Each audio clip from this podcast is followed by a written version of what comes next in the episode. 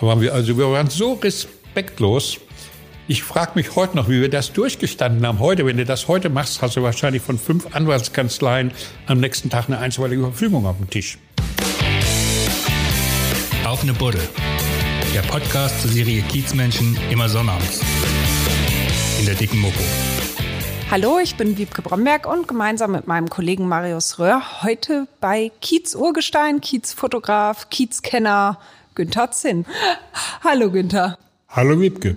Du warst beim Spiegel der bestbezahlteste Fotograf. Wie bist du darauf gekommen, die St. Pauli-Nachrichten dann zu machen? Äh, das kam völlig aus heiterem Himmel wie alles. Ich bin bei Glatteis ausgerutscht auf der Hafentreppe hier bei der Davidstraße und hatte einen Splitterbruch in der Kniescheibe. Und da wurde man damals noch acht Wochen ins Giftbett gelegt. Heute kriegst du gleich einen G-Gips. Aber damals musste ich acht Wochen flach liegen und hatte tödliche Langeweile. Und ich war kurz vorher für den Spiegel in London zu den Common Market Gesprächen, zu den ersten Verhandlungen mit Kiesinger und Brown. Und da gab es zwei, drei Tage Pause zwischen. Und ich konnte in London rumstrolchen und mich ein bisschen umgucken. Und dann sah ich in der Carnaby Street einen Laden, da konnte man seine eigene Schlagzeile in einen in eine Zeitung, die hieß The London Gleaner. Da konnte man reindrucken lassen was. Und da habe ich drucken lassen, Günther Zint had tea with the Queen oder Günther Zint moves into 10 Downing Street. Da konnte man so Blödsinns Titelzeilen machen lassen. Das fand ich lustig. Und so ein paar Zeitungen hatte ich mitgenommen. Und als ich dann kurz drauf diesen Unfall hatte, lag ich im Hafenkrankenhaus und habe mich zu Tode gelangweilt. Und dann fiel mir die Zeitung wieder an, sagte ich, sowas dürfte in Deutschland auch funktionieren. Und dann habe ich im Krankenbett die erste Ausgabe der St. Pauli Nachrichten gemacht. Und die erschien mit einem Titel, der fest eingedruckt war, aber ich habe dann auch ein paar hundert Exemplare blanko drucken lassen, ohne Titel. Und dann konnte man mit so einer Buchstabensetzmaschine seinen eigenen Titel setzen und drucken. Dann kamen Leute an und haben Fritz Meier im Bordell verhaftet oder Hans Müller kauft Blumenvoss auf. Und äh, ich wusste nur nicht, wo ich das machen kann. Und da bin ich zu einem Bekannten von mir gegangen, hier auf St. Pauli, zu Helmut Rosenberg. Der hatte am Albersplatz ein An- und Verkaufgeschäft. Mhm. Und dem habe ich diese Druckbuchstaben und die Presse hingestellt und habe gesagt, hier, da könnt ihr Quatsch mitmachen. Und das lief so gut, der hat dann sofort einen Stand auf dem Fischmarkt gemacht. Der war dann jeden Sonntag auf dem Fischmarkt. Und dann kam die Metronomplattengesellschaft und hat eine Soul-Platte vorgestellt und dazu wollten sie eine Sonderausgabe haben. Äh, und dann wurde da was eingedruckt, an Journalisten verteilt und die Zeitung kam ins Gerede. Vor allem, weil ich habe natürlich relativ respektlos äh, da geschrieben und auch Sachen gezeigt. Ich habe zum Beispiel den Deutschen, was damals noch eine Sensation war, gezeigt, dass eine Frau zwei Brüste hat oder dass ein Mann einen Schwanz hat. Und deswegen kriegte ich dann auch Ärger und Hausdurchsuchungen. Und äh, das war damals noch völlig verboten. Die ersten Pornos kamen aus Dänemark 68 und erst ab 69 äh, ging es dann in Deutschland los, dass man auch Brüste zeigen durfte. Sonst kriegte man sofort die Jugendprüfstelle für jugendgefährdende Schriften auf den Hals. Ja, obwohl das so, Quatsch ist. Die St. Pauli-Nachrichten hat kein Jugendlicher gekauft. Ja, aber das war sowas, das Lustblatt von St. Pauli, das war sowas wie eine sexuelle Revolution damals. Naja, wir haben, äh, ich habe übrigens fast alles abgekupfert beim Abendblatt. Die hatten damals eine Serie laufen, seid nett zueinander. Und daraus habe ich einfach gemacht, seid nett aufeinander. Und daraus wurde der Heiratsmarkt. Die habe ich genau abgekupfert. Ich wollte uns damit so ein bisschen einen seriösen Anstrich geben. Na, seriös war das Ganze ja nun nicht. Ähm, wer hat sich bei euch da nackt ablichten lassen? Ach, massenweise. Ich habe einen Fotokurs dann gemacht, weil wir kriegten Zuschriften. Ein Mann hat mir mal geschrieben, ich bin nun seit drei Jahren verheiratet und habe meine Frau noch nie nackt gesehen die macht immer das Licht vorher aus. Äh, haben Sie einen Trick, wie ich die mal nackt fotografieren könnte? Und so kuriose so Sachen, Zuschriften haben wir natürlich auch wieder veröffentlicht. Und dann habe ich einen Fotolehrgang gemacht, fotografieren Sie Ihren Liebling. Und da habe ich dann Tipps gegeben, wie man nette Fotos macht, Aktfotos. Der Erfolg dieser Zeitung lag natürlich im Zug der Zeit. Das war so der Aufbruch in eine neue Sexualmoral. Sag mal, die Zeitung lief ja ziemlich schnell, ziemlich gut. War der Erfolg, hast du den gut ertragen oder hat er dich überrannt? Der Erfolg? Mhm. Von der Zeitung, meinst mhm. du jetzt? Äh, ja, das war ein bisschen schwierig, weil ich war ja noch angestellt beim Spiegel. Und ich habe dann äh, Probleme gekriegt. Wir kriegten Hausdurchsuchungen, Beschlagnahmungen wegen der freizügigen Fotos. Und dann habe ich mir eine Anwältin geholt, die hat zu mir gesagt, wenn du eine Tageszeitung machst, können die dir gar nichts. Tageszeitungen stehen unter presserechtlich besonderem Schutz. Die können nur Magazine und Periodikas beschlagnahmen. Wenn du eine Tageszeitung machst, bist du aus dem Schneider. Und da habe ich Stefan Aust angerufen, mit dem ich bei der Konkret damals zusammengearbeitet habe. Dann habe ich Wallraff angerufen, dann habe ich Henrik Broder angerufen, alle Leute, so die ich kannte, Journalisten, die so in meiner Richtung sich entwickelten damals. Heute sind die ja ganz woanders gelandet. Mhm. Und da habe ich die angerufen und habe gesagt, ich muss eine Tageszeitung machen. Ich fange nächsten Montag an. Habt ihr Zeit? Die waren am nächsten Montag alle da. Hatten alle Spaß an dem Projekt und dachten, jetzt können wir mal die Sau rauslassen. Und das haben wir dann auch gemacht. Und dann kamen wir mit Titelzeilen wie Strauß kam aus dem Wiener Wald, da stellten ihn zwei Nutten kalt. Oder äh, Angst und Schrecken über Venlo, wollte Franz Josef Strauß Lufthansa Jet kapern. Und das waren alles Fernschreibmeldungen im Grunde, die wir bekommen haben und die wir anders ausgewertet haben. Er hat einmal eine Wienerwaldzentrale von seinem Freund äh, in New York eröffnet und war danach im Puff, hat da wohl sich nicht richtig benommen oder nicht richtig bezahlt. Und da sind ihm zwei Prostituierte hinterhergelaufen und haben ihm eine Handtasche über den Kopf gehauen. Und das haben wir dann Strauß kam aus dem Wienerwald, da steckten ihn zwei Nutten kalt. Oder diese Angst und Schrecken über Venlo, das war, äh, wollte er fliegen und der Flugkapitän war wohl ein SPD-Mann und hat überhaupt keinen Bock auf Herrn Strauß gehabt und hat gesagt, Herr Strauß, hier bin ich der Chef an Bord und solange wir fliegen, geben Sie mir bitte Ihre Waffe, die kommt vorne ins Cockpit. Und dann sollte Strauß seine Waffe abgeben und seine Bodyguards auch. Er war tierisch sauer, hatte aber einen Termin und musste Zähneknirschen einwilligen, haben die ihre Waffen ausgehändigt. Der Flugkapitän hat ihn Cockpit genommen und dann durften sie fliegen. daraus haben wir gemacht, Angst und Schrecken über Venlo wollte Franz Josef Strauß Lufthansa jetzt entführen. Und äh, wir haben da also wirklich mit mehr Rotwein als Druckerschwärze gearbeitet. Ja. Da waren wir also, wir waren so respektlos, ich frage mich heute noch, wie wir das durchgestanden haben. Heute, wenn du das heute machst, hast du wahrscheinlich von fünf Anwaltskanzleien am nächsten Tag eine einstweilige Verfügung auf dem Tisch. Aber das hattet ihr nicht. Also wir hatten wir hatten einigen Ärger gekriegt, den uns Frau Dr. Wild vom Leibe gehalten hat.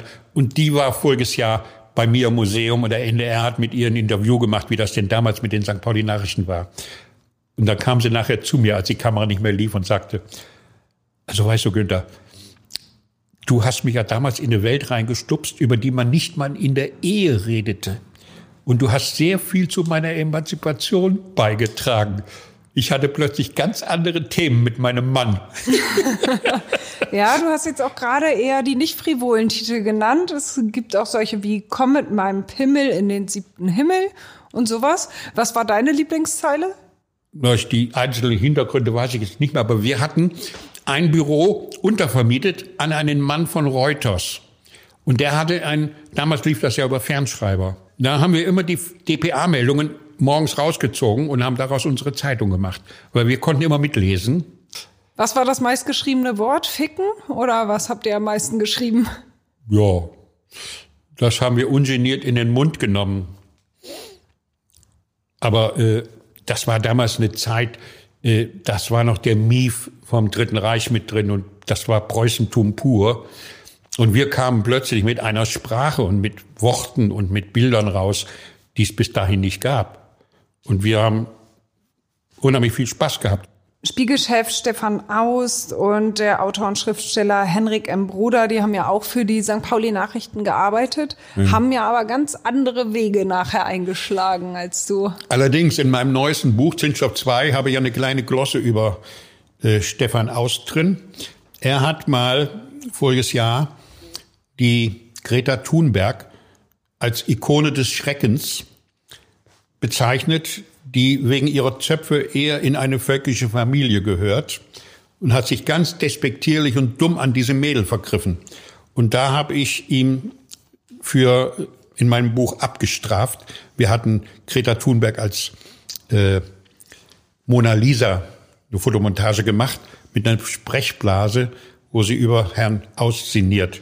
Ist das nicht dieser alte Mann, der früher gegen Windmühlenflügel gekämpft hat? Er wollte doch mal Windkraftwerke verbieten. Mhm. Und äh, das habe ich dann ihm geschickt. Und seine Mail war verändert, seit er Herausgeber ist von der Welt, hat er eine neue Mail. Und daraufhin habe ich die an die Redaktion geschickt. Und habe gesagt, lieber Stefan, lies das und schau dir die Bilder an. Hatte ich auch Fotos von ihm drin. Und falls du was gegen unternehmen willst, mach das bitte gleich, bevor das Buch gedruckt wird. Und dann kriegte ich einen Telefonanruf. Und wenn Journalisten telefonieren, wollen sie möglichst wenig Spuren hinterlassen, weil E-Mails sind ja so verräterisch manchmal. Da ruft ein Redakteur an bei mir. Lieber Kollege Zint, es war mir heute Morgen ein ganz besonderes Vergnügen, Ihren Brief meinem Chef auf den Schreibtisch zu legen. da habe ich auch gemerkt, dass er in der Redaktion nicht viele Freunde hat. ja, ihr habt aber gar keinen Kontakt? Den letzten Kontakt hatten wir vor drei, vier Jahren. Er ist ja mein Nachbar da draußen. Er hat ja ein Pferdegestüt. Und da bin ich ab und zu mal gewesen, habe da Fotos gemacht. Er hat eine Reithalle gebaut, ganz schick, mit seiner Abfindung vom Spiegel. Mit dem eigenen Sägewerk, mit Holz aus seinem eigenen Wald. Mhm. Mit frischem Holz. Ich habe gesagt, du weißt wohl nicht, dass Holz arbeitet. Ich sagte, das macht nichts. Und das stimmt auch. Der hat eine Halle gebaut und die Balken verdrehen sich jetzt ein bisschen, aber bei der Hallenkonstruktion macht das wohl tatsächlich wenig aus. Äh, und da hat er mit mir über Pferde sprechen wollen, weil wir haben zwei eigene Pferde und drei Eingestellte noch bei mir in der Kommune. Und da wollte er wissen, was ich für Pferde habe. Das heißt, bei dem einen weiß ich's, da gibt's Papiere, das ist ein Araber. Die anderen Pferde bei uns, die liegen bei Fleischpreis. Und seitdem redet er mit mir auch nicht mehr über Pferde. Aber damals? Und ich habe ihn letztens in einem Interview gehört. Da hat er wohl mich gemeint, hat mich Gott sei Dank nicht mit Namen genannt. Da wurde er interviewt, auch über seine Arbeiten und all sowas. Und dann sagte er, Journalisten müssen neutral sein und Journalisten dürfen sich nicht mit einer Sache gemein machen. Wenn Journalisten sich mit einer Sache gemein machen, dann haben sie schon ihren Berufsstatus verloren. Da meint er wohl genau mit, mich mit, weil ich, sagen wir, bekennender Demonstrant und Journalist in einer Person. Wenn es mhm. Not tut, demonstriere ich auch mit. Na, und er selber doch aber auch damals. Damals. Red doch nicht mit ihm über damals. Er ist Herausgeber der Welt jetzt wohnt in Blankenese und wir hatten immer einen Spitznamen in der Redaktion, weil er hat auch mal Freundinnen von Blankenese gehabt. Wir haben ihn immer genannt, hinter seinem Rücken. Nimmt das auf? Mhm. Den Spitznamen darf ich gar nicht sagen. Nein. ja, das nimmt auf das Gerät. Kriege ich gleich eine einstweilige Verfügung. Das ah, sage ich lieber okay, nicht. Dann lassen, dann lassen wir das. Das war ein sehr despektierlicher Name, den wir hinter seinem Rücken für ihn verwendeten. Ja, ich sage dir nachher. Okay. Wie war das Verhältnis denn früher unter den Kollegen? Du sagst, ihr habt mit mehr Rotwein die Zeitung gemacht als mit und das Betriebsklima war sehr lustig, sehr nett. Das hat äh, Stefan Aust vor ein paar Jahren bei Beckmann auch noch mal gesagt. Er wurde mal gefragt, was denn so die interessanteste Zeit seiner Journalistin-Laufbahn war. Und er sagte, oh, das war damals bei den St. Pauli-Nachrichten. Da konnten wir machen und schreiben und tun, was wir wollten. Das war eine schöne Zeit. Hat er selber zugegeben. Wird er heute wahrscheinlich nicht wiederholen. Und Henrik Brohler, ich war letztens wieder, ach, auch schon wieder drei, vier Jahre her, bei der Spiegel TV Party eingeladen. Und da war Henrik Broder auch da. Da kam Henrik auf mich zugeschossen. Hallo Günther, Mensch, schön, dass wir uns mal wieder sehen. Jetzt trinken wir einen zusammen.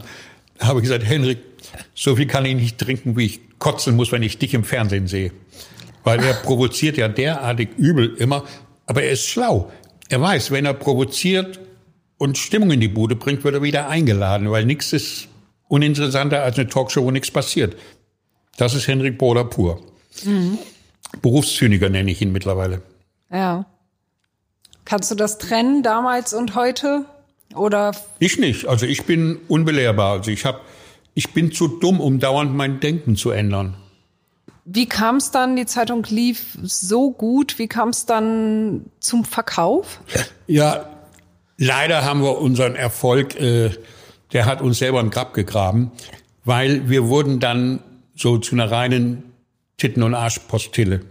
Es ist dann voll in diese Sexgeschichte abgerutscht. Das kam durch den Heiratsmarkt, das kam durch die Leserbriefe, das kam durch die Themen, die die Leute sich gewünscht haben. Und dann habe ich die Lust verloren. Als das nur noch so ein dummes, ich nenne mittlerweile Titten- und Arschblatt, geworden ist, dann hatte ich keinen Spaß mehr dran, weil ich wollte eine Gegenbildzeitung machen und wollte die Bildzeitung veräppeln mit unseren Titelzeilen. Äh, dann war das für mich nicht mehr spaßig und ich habe mein, meine Anteile meinem Kompagnon, wir hatten 50-50 Inhaber gewesen, Helmut Rosenberg, der den Vertrieb gemacht hat. Und der war natürlich Autoschlosser und konnte so eine Redaktion nicht machen. Der hat das Ding innerhalb von zwei Jahren an die Wand gefahren. Dann war sie weg. Die gibt's aber heute noch. Mhm. 2018 hat der Wienberg Verlag den Titel einfach übernommen. Und das hat mir zwar nicht gefallen, aber ich habe erstmal nicht widersprochen. Habe erst nach über einem Jahr, als sie mit mir ein Interview machen wollten zu einer Jubiläumsausgabe, da habe ich gesagt, untersteht euch meinen Namen noch mit eurem Blatt zu nennen verbiete ich euch. Und dann habe ich das gerichtlich auch durch meinen Anwalt verbieten lassen. Und dann hat der Richter leider gesagt, Herr Zins, Sie haben jetzt über ein Jahr nicht widersprochen, die haben jetzt ein Gewohnheitsrecht, aber Ihre Fotos dürfen die natürlich nicht mehr verwenden. Dafür kriegte ich 8000 Mark Schadensersatz und die mussten alle Fotos, die in der Redaktion noch von mir lagen, rausrücken. Erzähl mal von deinem Leben damals, wie du damals gelebt hast, als du die St. Pauli-Nachrichten hattest. Da wohnte ich in der Apopress-Kommune in der Annenstraße mit, immer wenn Ulrike Ärger hatte mit ihrem Kerl, die wohnten ja in Blankenese, und äh, wenn er hat ja die konkret herausgegeben und auch die das da nachher noch so eine zweite Zahlung, die kennt man aber längst nicht mehr. Äh, und immer wenn sie, wenn der Haussegen schief hing in Blankenese, dann kam sie zu uns und hat sie auch manchmal tagelang bei uns Ja, gewohnt. dazu musst du den Nachnamen aber sagen, wen du mit Ulrike meinst. Das weiß ja der Hörer nicht. Ja, die, die Ulrike Meinhoff, die waren da bei euch immer zu Besuch, wenn sie Stress hatte. Ich weiß. Hat bei euch gelebt, ja? Ja, ja, also. Was für Situationen äh, hast du mit der erlebt? Erinnerst du da Sachen? Ja, mit der, äh, die hat sich damals um Trebegänger gekümmert. Wenn du weißt, was das ist, das waren so aus Heim Ja, ja, oder zu Hause Jugendliche. Mhm. abgehauene Kinder. Und da hat sie einen mitgebracht, den Uwe, äh, der lebt auch noch. Und der hat aber mal ganz Panfoto ausgeräumt. Der hatte mit Drogen zu tun. Und der hat bei uns, als wir den ersten Betriebsurlaub überhaupt gemacht haben, hat er noch die Alarmanlage Code gehabt und hat den ganzen Laden ausgeräumt mit über 100.000 Mark Schaden. Das war ein Erbe von Ulrike, den sie uns angeschleppt hatte. Wie hast du Ulrike Meinhoff damals erlebt? Wie war die so? Die war völlig normal. Es war eine Genossin von der ganzen Clique, die versuchte eben gute Arbeit zu machen. Und ich weiß ja auch im Grunde genommen, wie sie in die ganze Scheiße reingeraten ist. Sie war ja damals bei dieser Befreiungsaktion in der Bibliothek da in Berlin dabei und sie wusste gar nicht, dass da Genossen bei waren, die Knarren. Sie hatte nie eine Knarre gehabt. Und äh, da mitgegangen, mitgefangen. Und da ist sie in den Untergrund abgerutscht und dann ging das ganze Dilemma los. Hast du sie dann noch getroffen? Nein, nein. Dann hat sie auch kurz drauf schon gesessen, Stammheim, und dann hatten wir keinen Kontakt mehr. Wer lebte damals noch mit in deiner Kommune, in eurer Kommune? Oh, äh, Arvid Mills, Helga Mills, das sind alles Leute, mit denen ich jetzt diese Homepage mache, dieses SDS 68 Hamburg. Äh, Na, bekannte und Leute? die sind, äh, die Helga Mills ist Professorin geworden. Wenn wir uns jetzt treffen, wir dürfen uns immer in einem Raum in der Uni treffen, weil die ist jetzt auch im Ruhestand, hat aber noch Zugriff auf die Räume dort. Und immer wenn wir ein Treffen haben, macht sie da einen Saal klar, dass wir da tagen können. Und äh, der Oberlehrcher wohnte auch bei uns mit, der mittlerweile bei der NPD ist, dieses Arschloch. Und äh, dann waren das meistens Studenten, Psychologie, Philosophie und so weiter. Und Wallraff hat, glaube ich, auch immer mal wieder bei euch gewohnt, oder? Wenn er in Hamburg war, immer. Also der Wallraff hatte bei uns quasi festen Zimmer, wenn er hier war. Und der hat viel in Hamburg hier gearbeitet, weil er ja auch für konkret gearbeitet hat.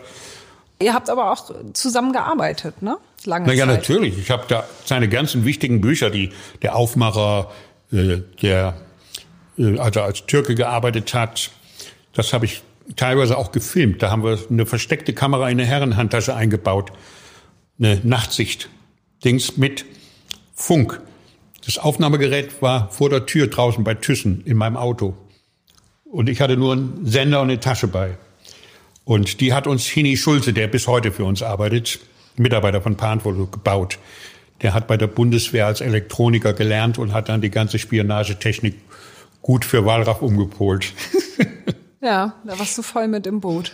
Ja, ja. Nee, also mit Wallraf äh, bin ich auch privat gut befreundet und im Haus der Geschichte in Bonn wurde ich von Journalisten gefragt, was denn so Hauptarbeit für mich zurzeit ist, was ich so an Themen jetzt bearbeite.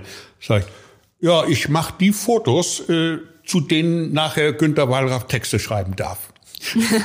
Meine große Bescheidenheit. Ja, ja, mh, total bescheiden, wie du so bist, ne? Und da mhm. saß Wallraff mit im Publikum, hat aber auch gelacht. die Welt ein klein bisschen verändern. Liebe und Frieden, Liebe Love and. Peace, der altgewordene Hippie Zint. ich danke dir, altgewordener Hippie, für das schöne Gespräch.